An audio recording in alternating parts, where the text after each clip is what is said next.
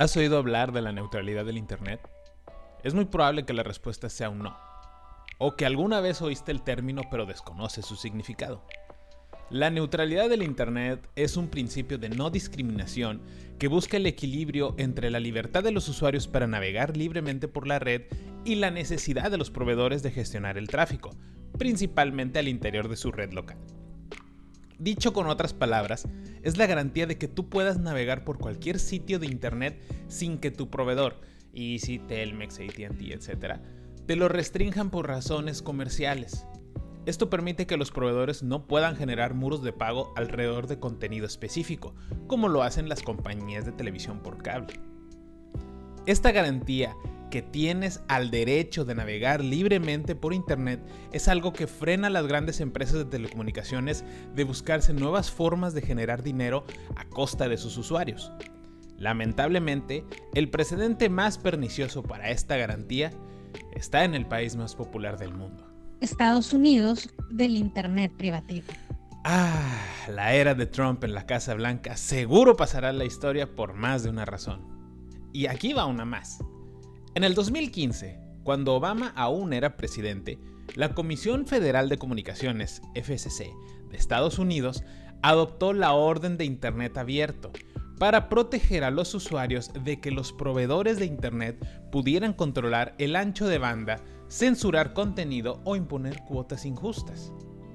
Poco duró el gusto de los internautas, porque Trump impuso a un presidente en las FCC que cambió las reglas del juego. Ajit Baradash Pai es un abogado estadounidense emanado del Partido Republicano. Como agente trompista, su agenda fue clara desde el primer minuto en que se sentó al mando de la FCC. Sacar adelante un proyecto que permitiera discriminar el Internet por clases sociales. Para diciembre del 2017 logró hacer revertir la orden de Internet abierto, dándole a las compañías proveedoras de Internet el poder para reconfigurar las experiencias en línea de los usuarios de norteamericanos. Hasta el momento, los conglomerados de telecomunicaciones han insistido en que no habrá cambios que perjudiquen a los usuarios finales, pero la puerta está abierta para que suceda y que la FCC no tenga el marco legal para defender a los ciudadanos. Los riesgos que debemos evitar. Lo que es en Estados Unidos es un precedente del que no se ha abusado por escrúpulos. En México fácilmente se puede convertir en una oportunidad para que las compañías que disfrutan prácticas monopólicas activen planes de control de acceso a Internet. Si aún no te queda claro el concepto de neutralidad del Internet y por qué es importante defenderla, usaré una analogía que te permitirá entenderla más fácilmente. México garantiza el libre tránsito por todo el territorio nacional en su constitución política. Por lo tanto, tienes la libertad de viajar de Monterrey a Irapuato justo en este momento, si eso deseas. Las únicas barreras de pago que te puedes encontrar depende de cómo quieras viajar, en auto, a pie, en avión, etc.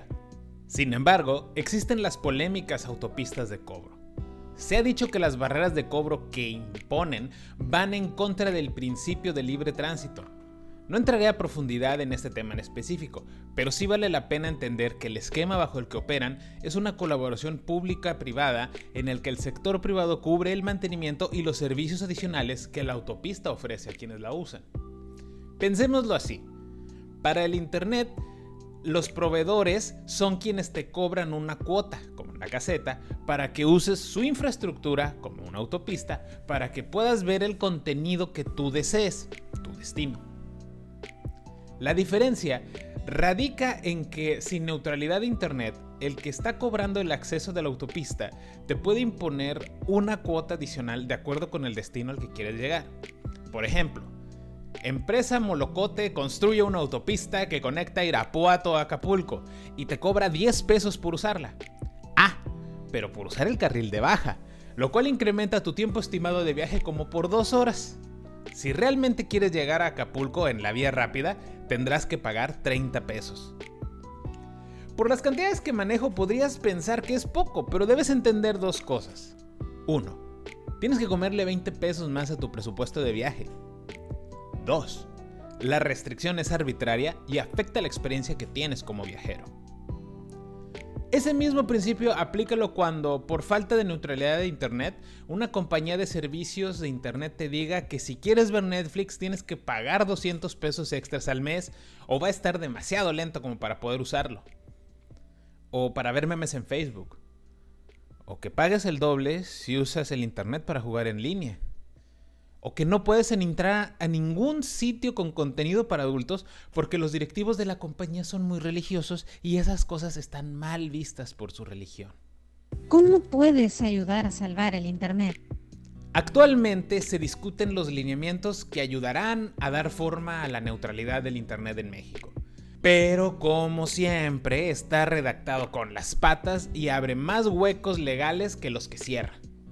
Para ver esta consulta pública y que puedas descargar los lineamientos que se discuten, puedes entrar al sitio de IFT, el Instituto Federal de Telecomunicaciones de México. Como ciudadano, puedes participar y emitir tu opinión para que nuestro gobierno corrija lo necesario en su anteproyecto de lineamientos. Por la importancia de este tema, también existen agrupaciones ciudadanas que buscan impulsar la neutralidad del Internet la más relevante es la iniciativa salvemosinternet.mx. Te invito a que entres a su sitio y conozcas más del tema. Pero más importante aún, te invito a que no te quedes callado y sin creer que tu opinión importa. El Internet es un espacio abierto que nos pertenece a todos y podemos colaborar para hacer que en México se mantenga como tal.